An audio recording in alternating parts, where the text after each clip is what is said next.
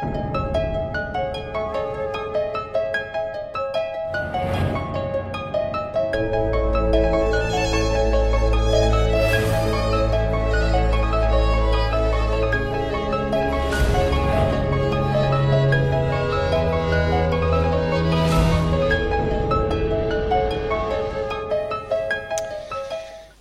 Domingo pasado vimos como el tribuno no estaba dispuesto a que un ciudadano romano fuese despedazado por una turba de fanáticos judíos y por eso vuelve a llevar a Pablo a la fortaleza Antonia. Pablo, pues, vimos, vuelve a prisión y lo hace sin haber predicado el Evangelio a los líderes del pueblo judío. Por este motivo no estaría muy feliz, ya lo vimos el domingo pasado, y seguramente estaría frustrado y decepcionado. Y ahora en la prisión él estaría deseando saber qué es lo que habría hecho mal. ¿no? Eso es, como vimos, tener un una limpia conciencia. Cuando alguien no desea saber lo que ha hecho mal, es alguien que tiene una conciencia sucia, porque piensa que en su opinión todo está bien. Y probablemente este haya sido, el que vimos el domingo pasado y el anterior, uno de los errores mayores en la vida de Pablo, ¿no? uno de los errores más grandes. Y yo creo que está este error así en el libro de los Hechos para que nosotros podamos aprender de él también, podamos comprobar cómo Pablo pudo ser restaurado a través del amor y del poder de Jesús. Fíjate cómo se presentó el Señor. Versículo 11, esto lo vimos el domingo pasado. A la noche siguiente se le presentó el Señor y le dijo, Ten ánimo, Pablo, pues como has testificado de mí en Jerusalén, así es necesario que testifiques también en Roma. Y es aquí, pues, donde lo dejamos el domingo pasado. Vimos cómo el Señor llegó hasta Pablo en una de sus noches más negras, llega a él después de no haber dado testimonio de Cristo ante el Sanedrín, un concilio que seguramente le iba a condenar a muerte. Dios muchas veces espera hasta que nos ve en la noche más triste y oscura de nuestra vida, ¿no? Al mayor al momento de mayor declive de nuestra existencia, al instante donde ya no te puedes agarrar a nada y, te dice, ten ánimo. Pero esto, que ocurra esto, solo es posible cuando hay una relación personal con Jesús. Esta es que sea una relación personal con Jesús, o sea, que no solo que tú le conozcas, sino que seas conocido por Él, esto es una relación personal, es lo que lo cambia todo. No importan las circunstancias que te rodeen, no importa todos los fracasos que hayas tenido, que si Él te conoce, Él siempre va a llegar a tu vida para decirte, ten ánimo, aunque todo a tu alrededor se esté derrumbando. Y vimos también cómo los ánimos que el Señor le da a Pablo no eran para que hiciese con su vida lo que le diera la gana, sino era para que siguiera cumpliendo el propósito que el Señor tenía para Pablo, ¿no? que era testificar de Él. Has de saber que Él nunca te va a dar la espalda por tus errores. ¿Estás entendiendo esto? Nunca te va a dar la espalda por tus errores. Solo es necesario reconocerlos. Nunca te va a dar la... Lo digo porque muchas veces no nos levantamos del sitio pensando que no vamos a ser perdonados. La sangre de Cristo cubre cualquier falta, por muy grande que sea. Solo hay una condición, que reconozcamos que tenemos un error y estemos dispuestos a ser transformados por su amor. A mí, lo que más me llamó de este versículo y de esta visita del Señor a Pablo en la cárcel fue lo siguiente. Como has testificado de mí en Jerusalén, así es necesario que testifiques también en Roma. Y nos preguntábamos que resultaba curioso que le dijera esto a Jesús, porque lo que es predicar de Cristo en Jerusalén no había predicado, ¿no? no había dado testimonio. Pero esto también me demuestra que para Jesús lo importante es la disposición de corazón que en este caso Pablo tenía para predicar a todos el Evangelio. ¿no? Y esta disposición es fundamental porque será la que hará que Jesús transforme todos los errores de Pablo en éxitos para su gloria. Y la aplicación práctica para nosotros que descubrimos de esta situación que vivió Pablo es que era Dios, que es Dios el que quiere usarte a pesar de tus errores. No hay un solo hijo de Dios al cual Dios desprecie y que no quiera que le sirva. Todo lo contrario. Dios te animará para que le sirvas allí donde sea necesario llevar su, su nombre. Que no te quepa la menor duda que esto va a ser así. Dios te quiere usar. La única condición, la estamos viendo, que estés dispuesto y disponible a ser testigo. Hemos de saber, o sea, el problema no es que lo hagamos mal. El problema es tener disposición. Los errores los va a convertir, y estamos hablando de Pablo, los va a convertir en éxitos. Yo con esto no estoy diciendo que hay que hacer las cosas mal en absoluto. Estoy diciendo que no nos podemos quedar paralizados simplemente porque, ay, igual no sé o no puedo. No. Si hay disposición de corazón, Él va a transformar esa disposición, o mejor dicho, va a transformar ese posible error en un éxito para, para su gloria. Y lo estamos viendo aquí en la vida de Pablo. ¿no? Hemos de saber que Cristo viene a nuestras vidas para ofrecernos siempre su amor y su perdón a pesar de nuestras equivocaciones ¿no? y errores que son muy grandes en nuestra vida. Su amor es muchísimo más grande y permanece para siempre. Él nunca te dará la espalda. Bien, esto es lo que vimos el domingo pasado y lo que vamos a ver a partir de ahora se va a resumir, yo voy a hacer un pequeño resumen en estas palabras. Aparentemente, Pablo habría conseguido librarse de sus enemigos en Jerusalén, pero no era así. Un grupo de más de 40 hombres se juramentaron no comer ni beber nada hasta que dieran muerte a Pablo. Para ello, se pusieron en contacto con los líderes del Sanedrín para que le ayudaran, les ayudaran a estos 40, a más de 40 hombres en sus propósitos. El plan consistía en pedir al tribuno que sacara a Pablo de la prisión para que pudieran conversar con él. Y ellos aprovecharían esta circunstancia para asesinarle a Pablo antes de que llegara a esta reunión. Pero un sobrino de Pablo, hijo de su hermana, hermana de Pablo, se enteró de lo que tramaban y entonces lo puso en conocimiento del tribuno. Estos familiares de Pablo estarían viviendo en Jerusalén muy probablemente como él lo había hecho, Pablo, durante muchos años. No tenemos ningún indicio de que ellos fueran cristianos. De hecho, es muy posible que su familia todavía estuviese muy relacionada con los judíos y tuviese un contacto, muy estrecho con los líderes y con las autoridades judías. El suficiente contacto como para enterarse de este plan contra la vida de Pablo. Vamos a leer todos los versículos de hoy y luego, como siempre, en la iglesia vamos a ir viendo versículo a versículo. Del 12 al 35, al 35 capítulo 23.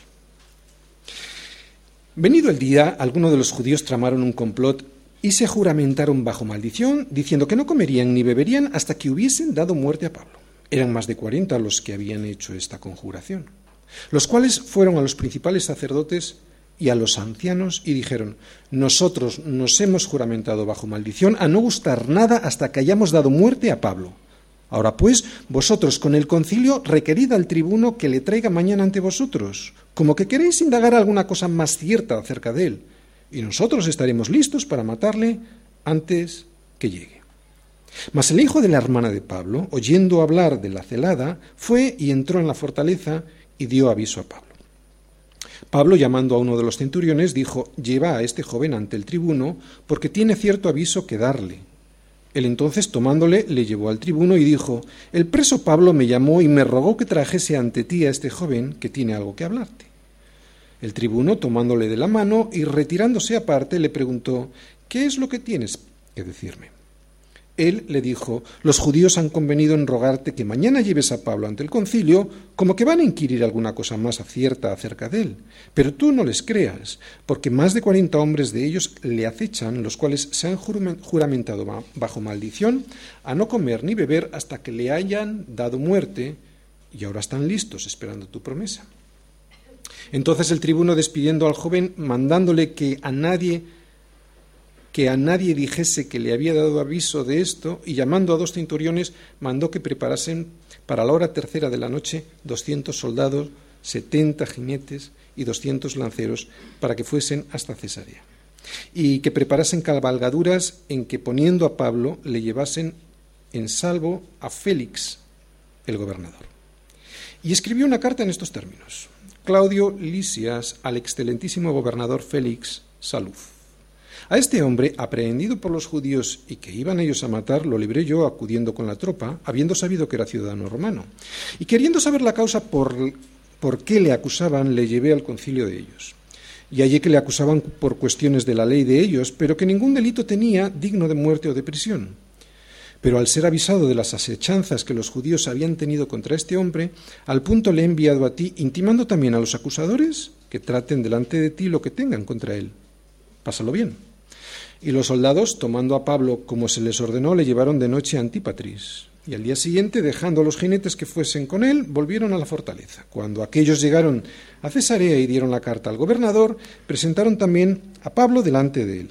Y el gobernador, leída la carta, preguntó de qué provincia era, y habiendo entendido que era de Cilicia, le dijo, Te oiré cuando vengan tus acusadores, y mandó que le custodiasen en el pretorio de Herodes. El odio, un veneno que no te deja vivir, Hechos del 23, Hechos 23 del 12 al 35. Desde el mismo momento en que conoció Pablo al Señor, desde ese mismo momento que fue en el camino a Damasco, fue cuando empezó su ministerio. Quiero que estés atento a lo que yo voy a decir ahora. Fue cuando empezó a servir al Señor, en el momento en el que le conoció. Desde el mismo momento en que le fueron abiertos los ojos, quiso llevar el Evangelio a los judíos entrando a las sinagogas allí en Damasco para hablarles de que Jesús era el Cristo, el Hijo de Dios. Yo no sé si entiendes lo que quiero decir con esto. Desde el mismo momento en el que le fueron abiertos los ojos, Pablo tenía ya un ministerio. Porque esto debiera ser un aviso para todos nosotros, ¿no? ¿Cuántas veces nos excusamos diciendo es que yo no estoy preparado, yo todavía tengo que conocer más del Evangelio, necesito que pase más tiempo y luego yo ya veré si eso yo ya lo hago? Y sin embargo, esto no debiera ser así, siempre son excusas para no obedecer algo que está clarísimo que hay que obedecer y que cualquier verdadero hijo de Dios hace de manera natural. ¿no? Y aunque se llegue a equivocar, no importa.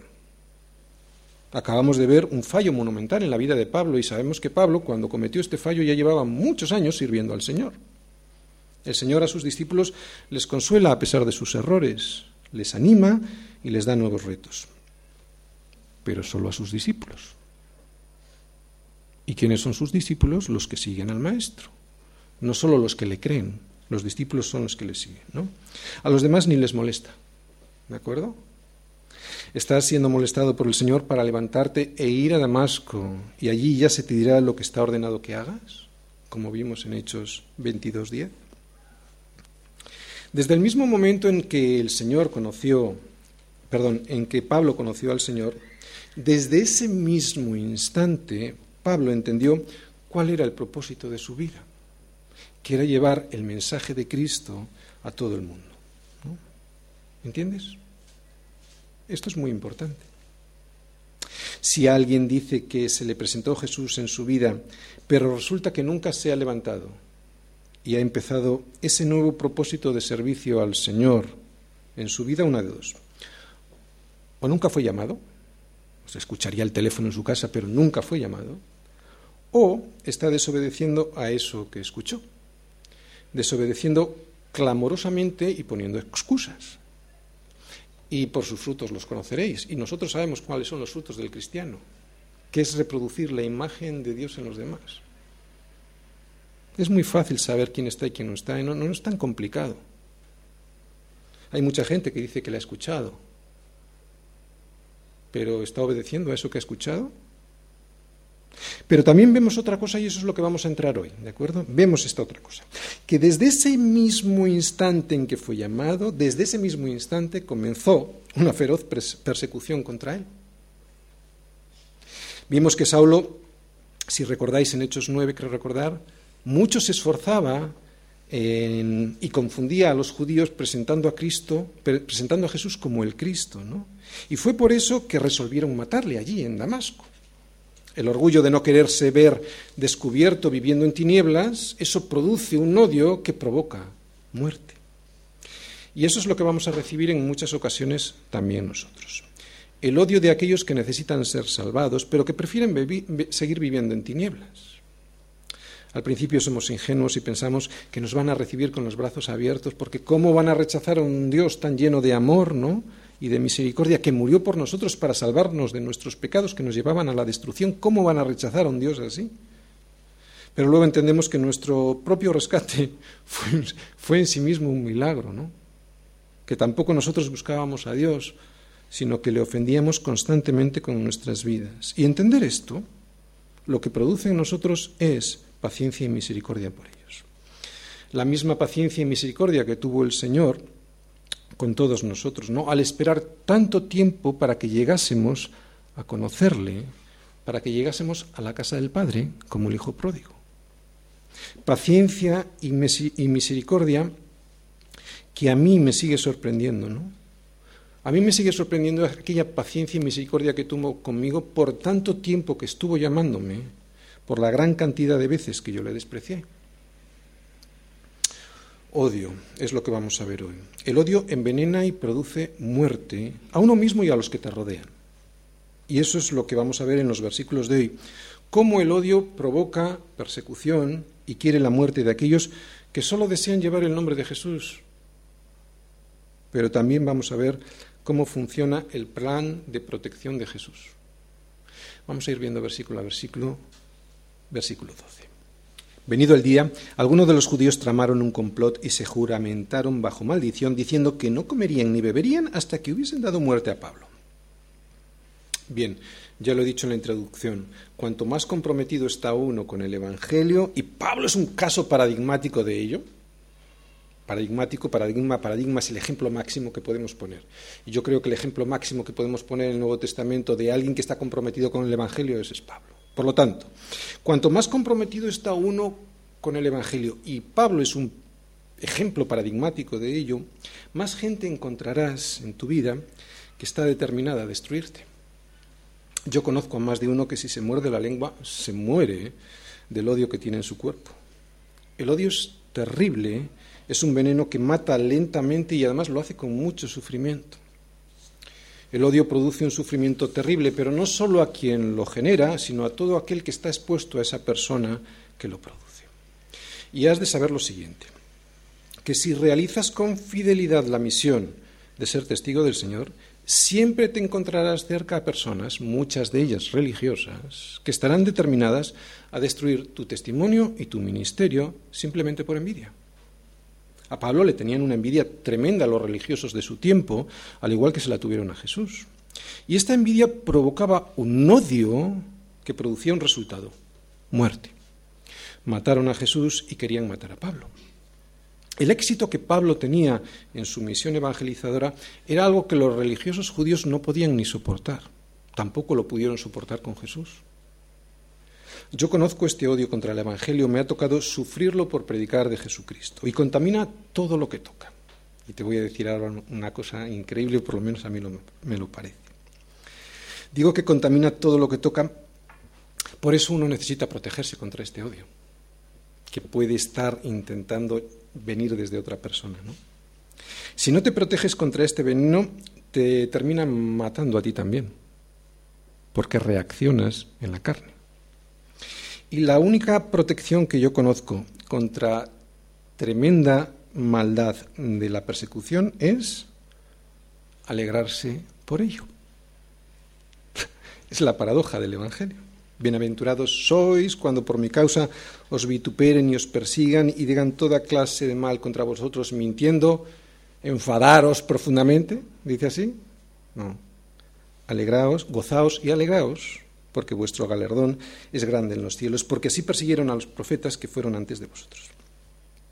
Gozarse y alegrarse cuando estás siendo perseguido por causa de la justicia que es Jesús, no digo por tus malas acciones, sino por causa, estás siendo perseguido por causa de la justicia, o sea, por presentar la justicia, que es una persona, que es Jesús, es la mejor forma de, de alejarse, de no dejarse contaminar por el odio, ¿de acuerdo? El gozarse y, alegar, y alegrarse de esto es la mejor forma de protegerse contra el odio de aquellos que quieren apagar tu testimonio. Y otra cosa que vamos a ver hoy. No van a ser estos judíos quienes determinen la vida de Pablo. Al final de cuentas, en la vida de un cristiano, será siempre el Señor quien tenga la última palabra. Si yo soy su siervo, siempre será el Señor quien determine el éxito o el fracaso de mi misión. Siempre será el Señor quien determine si viva o si muero, por mucho que alguien se juramente contra mí. Recuerda estas palabras de Jesús, ¿no?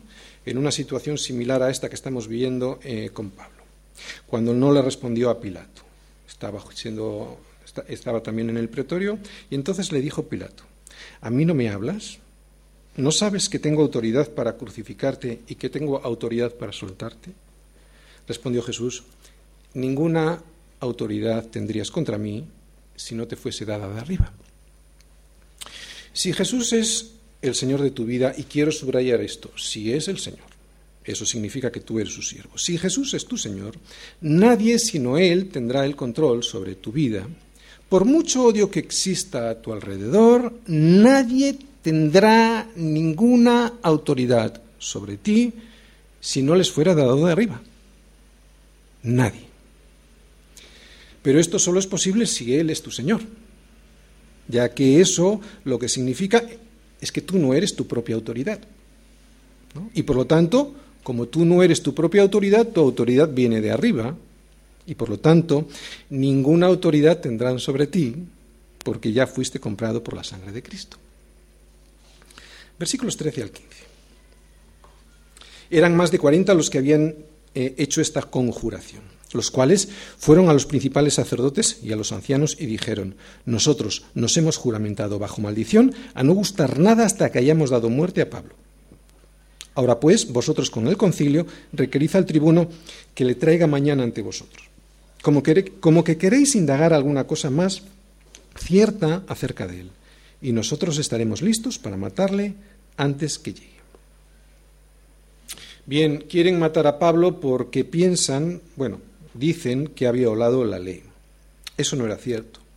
Pablo no había introducido en el templo a ningún gentil, ni estaba enseñando nada en contra de la ley. No solo no era cierto esto, sino que los que no estaban cumpliendo la ley eran ellos. ¿Por qué? Primero porque le querían asesinar. Y esto va claramente en contra de los diez mandamientos, del sexto mandamiento que dice no matarás. Y en segundo lugar, estaban también mintiendo, porque en realidad le querían matar por otro motivo, porque predicaba la salvación por la sola gracia entre los gentiles sin necesidad de ser un prosélito judío. En definitiva, estaba siendo perseguido por predicar de Jesucristo. Así que le querían matar y estaban mintiendo. Y esto Mentir es ir en contra del noveno mandamiento. No hablarás contra tu prójimo falso testimonio. Ellos planearon un complot para cometer un asesinato bajo una cobertura religiosa. Y nos damos cuenta que lo único que pretendían era cumplir su propio interés y su propio propósito. Fijaros, mostraron un desprecio absoluto por la voluntad de Dios que está expresada en las propias escrituras. ¿no? En la propia ley que ellos dicen defender, mostraron un desprecio absoluto a esa propia ley. ¿no? Le querían matar, eso era en contra de la ley y estaban mintiendo. Y esto es lo que les pasa a muchos religiosos también, ¿no? De cualquier religión, ¿eh? También de la religión cristiana. ¿Cuántos en la llamada Iglesia de Jesucristo han hecho daño a los verdaderos siervos de Dios? A un predicador, a un pastor, a un humilde siervo, solo por envidia. Y esa envidia y el no conocer a Dios les hace pensar que están haciendo lo correcto cuando en realidad están persiguiendo a Cristo mismo. Tito 1.16 dice, profesan conocer a Dios, pero con los hechos lo niegan, siendo abominables y rebeldes, reprobados en cuanto a toda buena obra. Y esto hace la religión. Dicen y creen que conocen a Dios, pero con sus hechos lo niegan, cometiendo abominaciones, siendo rebeldes y sin dar fruto ninguno para el Señor. Solo son religiosos, se jactan de perseguir a aquellos que cometen errores y resultan que son ellos mismos quienes los cometen esos mismos errores y con mucha mayor gravedad. ¿no? Y esto es lo que están haciendo con Pablo. Pero Dios lo tenía todo previsto, porque como hemos visto hace pocos domingos, el Señor le dijo a Pablo que él ya lo tenía todo ordenado. Si un hijo de Dios que le ha creído a Dios, no que cree en Dios, sino que le ha creído a Dios, no cumple con lo que tiene que hacer, entonces el Señor puede que no te hable. Pero si, no, si es al revés, no te preocupes de nada. Tan solo ocúpate de obedecer. No te preocupes. Ocúpate. Y tu única ocupación, como hemos dicho, es obedecer. Tan solo tienes que levantarte e ir a Damasco y allí ya se te dirá todo lo que está ordenado que hagas. Oye, ¿y qué es lo que estaba ordenado que hiciera o que pasara ahora en la vida de Pablo? Versículos 16 en adelante. Mas el hijo de la hermana de Pablo, oyendo hablar de la celada, fue y entró en la fortaleza y dio aviso a Pablo. Pablo, llamando a uno de los centuriones, dijo, lleva a este joven ante el tribuno, porque tiene cierto aviso que darle. Él entonces, tomándole, le llevó al tribuno y dijo, el preso Pablo me llamó y me rogó que trajese ante ti a este joven que tiene algo que hablarte.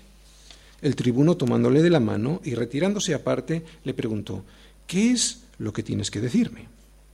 Él le dijo, los judíos han convenido en rogarte que mañana lleves a Pablo ante el concilio, como que van a inquirir alguna cosa más cierta acerca de él. Pero tú no les creas, porque más de cuarenta hombres de ellos le acechan, los cuales se han juramentado bajo maldición a no comer ni beber hasta que le hayan dado muerte. Y ahora están listos esperando tu promesa. Entonces el tribuno despidió al joven mandándole que a nadie dijese que le había dado aviso de esto con qué facilidad juramenta la gente. Y esto es producto de la mentira y de la mala conciencia. Cuando alguien necesita jurar es porque necesita estar apoyado en una mentira. El Señor nos dice que no jures por nada, ni por tu cabeza jurarás, porque no puedes hacer blanco o negro ni uno solo de tus cabellos. Pero sí a vuestro hablar sí, sí, no, no, porque lo que es más de esto procede de mal, de mal procede, dice así. ¿Y de dónde suele proceder cuando alguien jura? De una mentira. ¿Mm? Todo aquello que no sea suficiente a apoyarlo con un sí o con un no, significa que está basado en una mentira. Si alguien necesita reforzar su testimonio con un juramento, es que no tiene suficiente crédito en sí mismo, por eso necesita apoyarse en un juramento vemos que los judíos tienen un plan de asesinato. Y como este plan va en contra de la ley y además está apoyado en una mentira, pues necesitan reforzarlo religiosamente con un juramento. Pero el Señor también tiene su plan. A través de un niño, el Señor va a proteger a su siervo. Y yo no sé si te has dado cuenta cuando hemos leído estos versículos, pero esto es un milagro. Y es que Dios obra milagros diariamente en nuestras vidas a través de cosas absolutamente cotidianas y normales. Cosas tan normales como que un niño de repente está escuchando una conversación que salva la vida de Pablo. La gente que no conoce a Dios hablaría de que esto es una simple casualidad, pero nosotros reconocemos en estas cosas normales de la vida cotidiana milagros de Dios para nuestra vida. Así son los milagros de Dios, ¿no? Así es como Él nos habla muchas veces sin estridencias, en silencio, en el reposo, como a Elías. Él quería estar delante del Señor y pasó un grande y poderoso viento que rompía los montes y quebraba las peñas delante del Señor, pero el Señor no estaba en ese viento. Y tras el viento un terremoto, pero el Señor no estaba en el terremoto. Y tras el terremoto un fuego, pero el Señor no estaba en el fuego. Y tras el fuego un silbo apacible y delicado.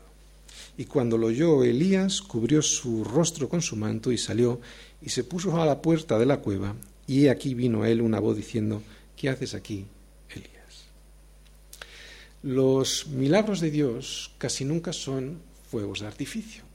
Y la gente está deseando ver fuegos artificiales en su vida, pero los milagros de Dios casi nunca son fuegos de artificio. Casi siempre surgen de situaciones normales que Dios usa para llevarnos al sitio que Él quiere. Atención, no para llevarte al sitio que tú quieres. ¿De acuerdo? Es que lo estamos repitiendo constantemente, pero la gente quiere milagros para conseguir en su vida lo que Él quiere.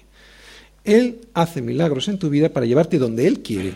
No estamos, mm, no estamos diciendo que Él es el Señor. Pues si es el Señor, será para llevarte a donde Él quiere. Por ejemplo, hoy yo estoy aquí delante de vosotros gracias a un milagro. Jamás, nunca yo pensé que yo iba a ser pastor. Ni me lo imaginé, ni tampoco jamás lo deseé. Pero el Señor obró un milagro para que yo disfrutara, y lo digo así, disfrutara del, privilegio de servirle, de ser un siervo suyo.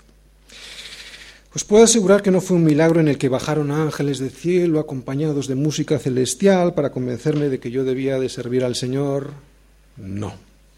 Fue algo mucho más normal y también más doloroso al igual que Pablo, que fue redirigido a la voluntad de Dios a través de un complot para matarme, para matarle a él, conmigo el Señor también usó algo para redirigirme a su voluntad, de la cual yo me escapaba. Él usó algo, al igual que con Pablo, que me quería matar. y era una enfermedad. Fueron muchos años de desobediencia que finalmente provocaron en mi salud unas consecuencias que hicieron que volviera mi vista hacia el Señor, pero para terminar preguntándole la pregunta que tenía que haberle preguntado muchos años atrás y que nunca hice. Siempre le había preguntado el por qué me estaba pasando lo que me pasaba, en vez de haberle preguntado el para qué permitía el Señor esa situación en mi vida. Y fue eso lo que lo cambió todo. El dejar de ser yo el centro de mi vida, preguntándome por qué me pasa esto, Señor, para dejar que fuera Él quien, gobernara toda mi vida, preguntándole, ¿para qué, Señor, me está ocurriendo esto? Eso, o sea, el dejar de ser yo el centro preguntándome el por qué, para que fuera Él el centro preguntándole para qué, fue lo que lo cambió todo.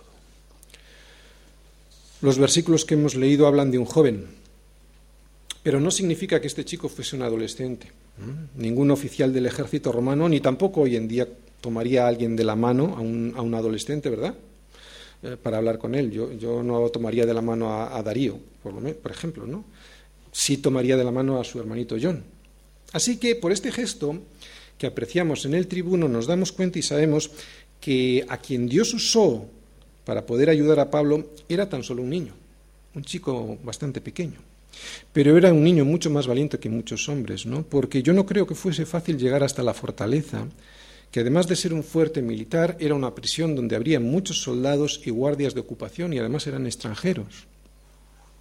Dios puede usar a niños para su obra. Y lo acabamos de ver en estos versículos, y esto es un milagro. Parece que hemos leído algo normal, pero eso sabéis por qué es. Porque Lucas escribe de una manera que todo surge de una manera como muy natural, ¿no?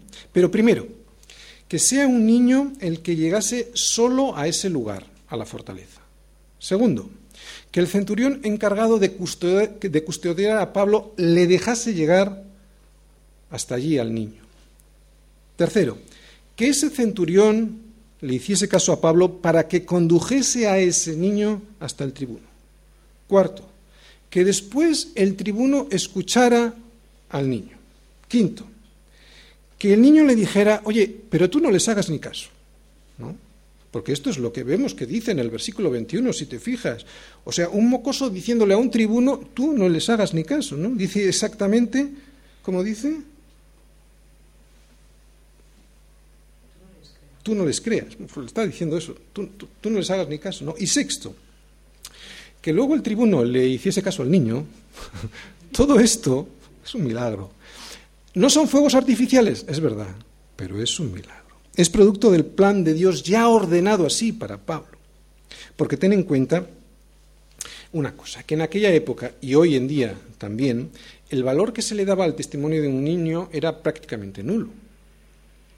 Es cierto que el tribuno debía proteger a Pablo porque éste era un ciudadano romano y si le mataban, entonces eh, la vida incluso del propio tribuno podría correr peligro, ¿no? Pero eso no significa que este niño pudiera ser un testigo con algo de autoridad, ¿no? Muchas veces me pregunto por qué después de tanto sufrimiento y de tantas enfermedades el Señor no me ha llevado con Él y hoy ya lo sé. Está en su plan que yo determino a una hora que Él ya preparó de antemano, que la preparó desde antes de la fundación del mundo y que ya estaba ordenada para mí. Y no por mi buena voluntad, que es mala y yo no quería, sino por su buena voluntad es que yo hoy le estoy sirviendo al Señor. Y esto que os acabo de contar es lo que yo estoy viendo también en la vida de Pablo. Dios le estaba diciendo a través de esta protección, que es una protección incómoda, ¿eh? esta situación en la cárcel es una situación incómoda, le está diciendo lo siguiente, ¿ves cómo yo voy a llevarte hasta Roma para que testifiques de mí? Déjate guiar por mí y no te, lleve, no te dejes llevar por tu propia opinión, ¿no? porque ya verás cómo así me vas a ser útil allí para esa misión que tengo preparada para ti. Y otra cosa, estos más de 40 sicarios religiosos habrán tenido que romper su juramento prácticamente al día siguiente. ¿no? Primero, porque el tribuno desbarató su estrategia de asesinato. Y segundo, porque sin comer se puede aguantar bastante. Pero estos fueron muy atrevidos. también se juramentaron no beber, y lo que es beber, pues no puedes aguantar muchas horas, ¿no? Versículos 23 y 24. Y llamando a dos cinturiones, mandó que, que preparasen para la hora tercera de la noche, estos son las nueve de la noche, ¿de acuerdo? 200 soldados, 70 jinetes y 200 lanceros para que fuesen hasta Cesarea, y que preparasen cabalgaduras en que poniendo a Pablo le llevasen en salvo a Félix, el gobernador. Bien, todo este asunto de Pablo llevado hasta Cesarea y muchas cosas más que vamos a ver en este cuarto viaje misionero, o sea que va, mm, preso, ¿no? Pero muchas cosas más que iremos viendo que ocurrirán hasta llegar a Roma, me enseñan que muchas veces el Señor permite situaciones en mi vida que son bastante incómodas, situaciones que no entendemos el por qué Él las permite, pero que seguro tienen un para qué. Solo años después, uno mirando hacia atrás se da cuenta que todo aquello tenía un propósito. Y casi siempre el propósito, ¿sabes cuál es? Que pudiésemos llegar a personas que no hubiésemos alcanzado nunca si no hubiésemos estado en esa circunstancia. Pero de esto uno solo se da cuenta años después. ¿no? Si llevas años en el Señor y echas un vistazo hacia atrás en tu vida, seguro que descubres situaciones eh, incómodas, de tribulación, que aunque no te han gustado, luego te has dado cuenta que han posibilitado que otras personas conozcan al Señor. Aunque resulta que es ahora, ¿no? Después, años después, cuando te das cuenta que ese servicio al Señor en una situación incómoda, estamos hablando de una situación incómoda de Pablo, ¿no? pues era un privilegio para ti, a pesar de la dureza de esa situación. Fíjate lo que vemos en estos versículos. Menuda protección le pone el Señor a Pablo. Pablo solía andar de pie cuando iba en su ministerio como misionero, pero en esta ocasión le pusieron hasta un caballo para que pudiese ir a Cesarea. ¿no? Y además 470, 470, piénsalo bien, 470 70 guardaespaldas le pusieron a, a Pablo. ¿no? Ni el presidente de los Estados Unidos tiene 470 guardaespaldas. Y digo que es el Señor quien le pone la protección porque solo Dios puede hacer esto, ¿no? Que Pablo salga protegido con semejante protección no es normal. ¿O sí? Pablo era un simple preso, ¿no? Y le entregan además un caballo para que no camine y sale protegido por 470 soldados romanos, que a ver quién se metía con ellos, ¿no? 470 militares de élite a mí esto no me parece muy normal, por eso yo veo aquí otro milagro del Señor. Y es que la misión que tenía reservada para el Señor en Cesarea, aunque él ni se lo había imaginado, ni mucho menos se lo había propuesto, era la de predicar de Jesucristo al mismísimo gobernador Félix y a Drusila, su mujer. Ahora vamos a ir a unos versículos en los que vamos a ver una carta. Pero más que una carta parece un currículum vitae. Vamos a ver lo que escribió Claudio Lisias, el tribuno que retenía a Pablo en la prisión, al gobernador de Judea, Félix. Y vamos a ver cómo le cuenta los servicios que él prestó al imperio. Y como todo currículum, mezcla la verdad con la mentira, ¿o no? ¿Nunca has escrito un currículum que está inflado ¿eh? de éxitos y de datos que no son del todo ciertos? Yo sí. Hoy no lo haría, pero yo he hecho currículos inflados. ¿no? Bueno, pues algo parecido es lo que vamos a ver hoy. Fíjate cuántas flores se echa y cuántas veces se nombra él a sí mismo. ¿De acuerdo? Hay pronombres personales, el yo, que yo a veces lo pongo eh, no en negrita, eh, lo he puesto ahí porque está implícito en el texto, ¿de acuerdo? No está en el texto en castellano, pero sí que está implícito. Fíjate, vamos a leerlo. Versículo 25. Y escribió una carta en estos términos. Claudio Lisias al excelentísimo gobernador Félix, salud. A este hombre, está hablando de Pablo, a este hombre, aprehendido por los judíos y que iban ellos a matar, lo libré yo, acudiendo con la tropa, habiendo yo sabido que era ciudadano romano. Y queriendo yo saber la causa por qué le acusaban, yo le llevé al concilio de ellos. Y yo hallé que le acusaban por cuestiones de la ley de ellos, pero que ningún delito tenía digno de muerte o de prisión. Pero al ser avisado yo de las asechanzas que los judíos habían tendido contra este hombre, al punto yo le he enviado a, ti, intimando también a los acusadores que traten delante de ti lo que tengan contra él. Pásalo bien. Resulta que Claudio Lisias se dirige a su superior y lo hace con una especie de currículum. Le envía una carta en la que le explica los servicios prestados. Y en su redacción observamos que ha cumplido perfectamente sus obligaciones. Le presenta una hoja de servicios impecablemente limpia. Le dice que él fue quien libró a Pablo de ser asesinado por los judíos. Y aunque esto era verdad, lo mezcla con la mentira de que fue él quien se enteró de que era un ciudadano romano, cuando en realidad fue Pablo quien se lo tuvo que decir. Y se lo tuvo que decir porque después de haberle encarcelado, le intentó hacer tormento con azotes para sacarle información, cosa que era absolutamente, estaba absolutamente prohibida que se hiciera a un ciudadano romano sin juicio previo. Por esto, es lo, por esto vemos que está inflando el currículum, ¿no? Eh, buen currículum, porque normalmente se suele hacer así. Otra cosa sorprendente. Dice, eh, esto es muy sorprendente, ¿de acuerdo? Fíjate lo que dice ahí en esta carta. Dice que no halló en Pablo ningún delito de muerte o de prisión. Y yo me pregunto, entonces, ¿por qué está preso? ¿No? Pero atención, no hemos de perder la perspectiva, ¿de acuerdo? No hay nada que nos suceda en nuestra vida que no esté permitido por el Señor.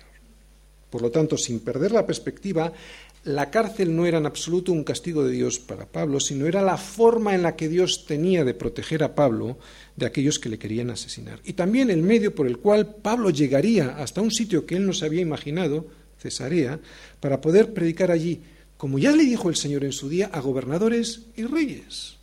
Concretamente al gobernador Félix y Drusila, su mujer, y luego más tarde ya veremos como al rey Agripa y a Bernice, su mujer, porque Pablo va a estar allí en Cesarea dos años.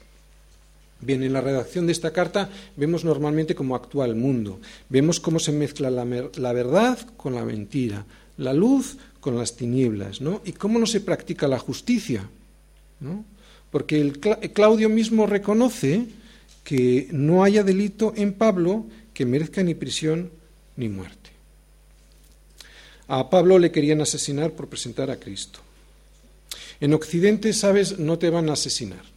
El, asesinato en Occidente es más social que físico. Y eso lo que significa es que no te van a aceptar en sus círculos, en sus círculos sociales, en el colegio, en el trabajo, o incluso en aquellas iglesias que en vez de verdaderas iglesias son clubes sociales.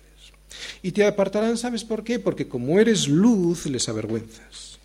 Como eres luz, tienen miedo de ser descubiertos en sus miserias y prefieren seguir así, mirando para otro lado, aunque eso les lleve al desastre y a la muerte. Así que Pablo estaba rodeado. Por una parte tenía al imperio, que aunque tenía un respeto mínimo por la ley romana, ejercía un poder despiadado contra las personas, y por otra parte tenía a las autoridades judías, que estaban presididas por el sumo sacerdote, que era saduceo y que no era nada escrupuloso en la ley judía. Pero volvemos a repetirlo. Con nosotros siempre será el Señor quien tenga la última palabra. ¿De acuerdo? Siempre. Y te voy a leer un versículo de Romanos que lo apoya. Romanos 8:39, ni lo alto ni lo profundo. Y subraya esto, ni ninguna cosa creada nos podrá separar del amor de Dios, que es en Cristo Jesús, Señor nuestro. ¿Y sabes cuál es cualquier cosa creada? Pues cualquier cosa a excepción de Dios, porque todo ha sido creado por Dios. No nos puede separar de Dios nada más que Dios mismo. Y Él no lo va a querer hacer. Así que ni sicarios asesinos, ni el poder político, ni el poder religioso jamás podrán separarnos del amor de Dios, jamás. Versículo 31 en adelante. Y los soldados, tomando a Pablo como se les ordenó, le llevaron de noche a Antípatris, y al día siguiente, dejando a los jinetes que fuesen con él, volvieron a la fortaleza. Cuando aquellos llegaron a Cesarea y dieron la carta al gobernador, presentaron también a Pablo delante de él. Y el gobernador, leída la carta, preguntó de qué provincia era. Y habiendo entendido que era de Cilicia, le dijo, Te oiré cuando vengan tus acusadores. Y mandó que le custodiasen en el pretorio de Herodes. Bien, ahora está en un lugar mucho más seguro que en Jerusalén. Sigue custodiado, pero no pareciera que está preso, ¿de acuerdo? eh, dentro del pretorio, es muy probable que Pablo tuviera bastante más libertad. De cualquier manera, sigue estando a disposición de las autoridades romanas y a expensas de una audiencia con las autoridades judías. Pablo, pues, sigue con su libertad cuestionada y con riesgo para su seguridad personal. De cualquier manera, y atiende a esto. El lugar más seguro para un cristiano no tiene que ser el que nos parezca a nosotros. El lugar, pues, presta atención, el lugar más seguro para cualquier cristiano siempre será estar en el centro de la voluntad de Dios. Puede ser que tú estés en medio de una guerra, que si Dios quiere que tú estés ahí, ese va a ser el lugar más seguro para ti. Por el contrario, si tú, como siervo de Dios, si eres un siervo de Dios, estás en un lugar tranquilo y pacífico, pero ese lugar no es el que Dios, el sitio que Dios quiere en el que tú estés, has de, has de saber que ese lugar terminará siendo el lugar menos seguro para ti por la sencilla razón de que tendrás a Dios en contra. Aquí en Cesarea Pablo se quedará dos años.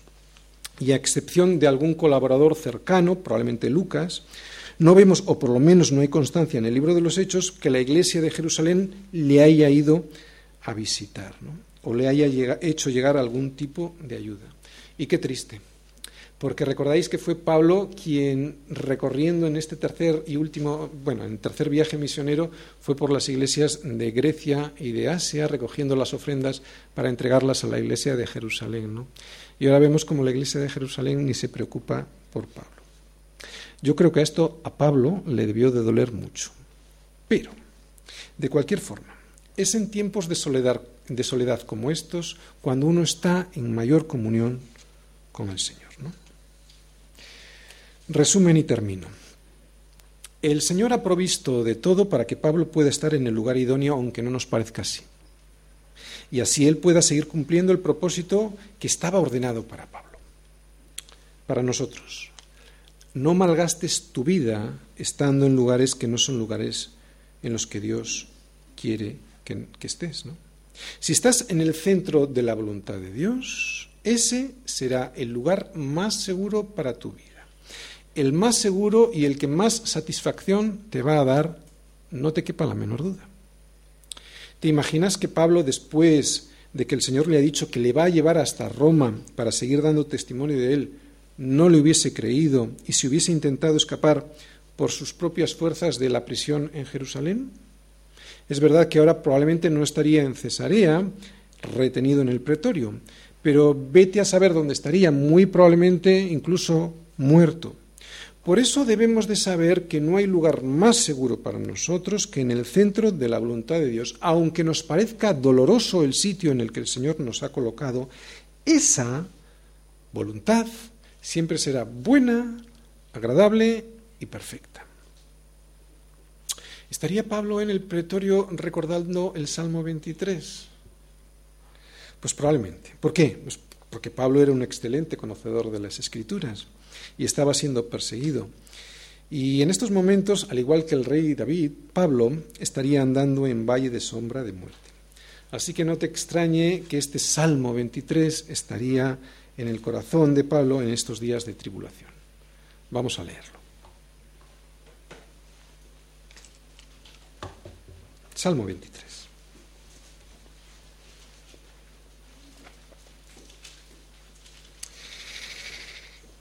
El Señor es mi pastor, nada me faltará. En lugares de delicados pastos me hará descansar. Junto a aguas de reposo me pastoreará. Confartará mi alma. Me guiará por sendas de justicia por amor de su nombre. Aunque ande en valle de sombra de muerte, no temeré mal alguno, porque tú estarás conmigo. Tu vara y tu callado me infundirán aliento. Aderezas mesa delante de mí en presencia de mis angustiadores. Unges mi cabeza con aceite mi copa está rebosando. Ciertamente el bien y la misericordia me seguirán todos los días de mi vida. En la casa del Señor moraré por largos días. El Señor es mi pastor y esto no lo dice cualquiera. En este salmo lo está diciendo un rey. Lo está diciendo el rey de Israel. Y resulta que el rey de Israel se compara con una oveja ¿Entiendes? ¿Entiendes cuál es la perspectiva correcta para que este salmo pueda ser una realidad en tu vida? ¿Para que realmente Él te proteja? Que seas una oveja. ¿Y sabes cómo es una oveja? Es un animalito tonto y que huele mal. Pero claro, yo tengo que reconocerme así. El Señor es mi pastor, por eso este salmo solo es para ovejas. Entraremos más en profundidad en este salmo cuando vayamos a los salmos algún día, ¿de acuerdo?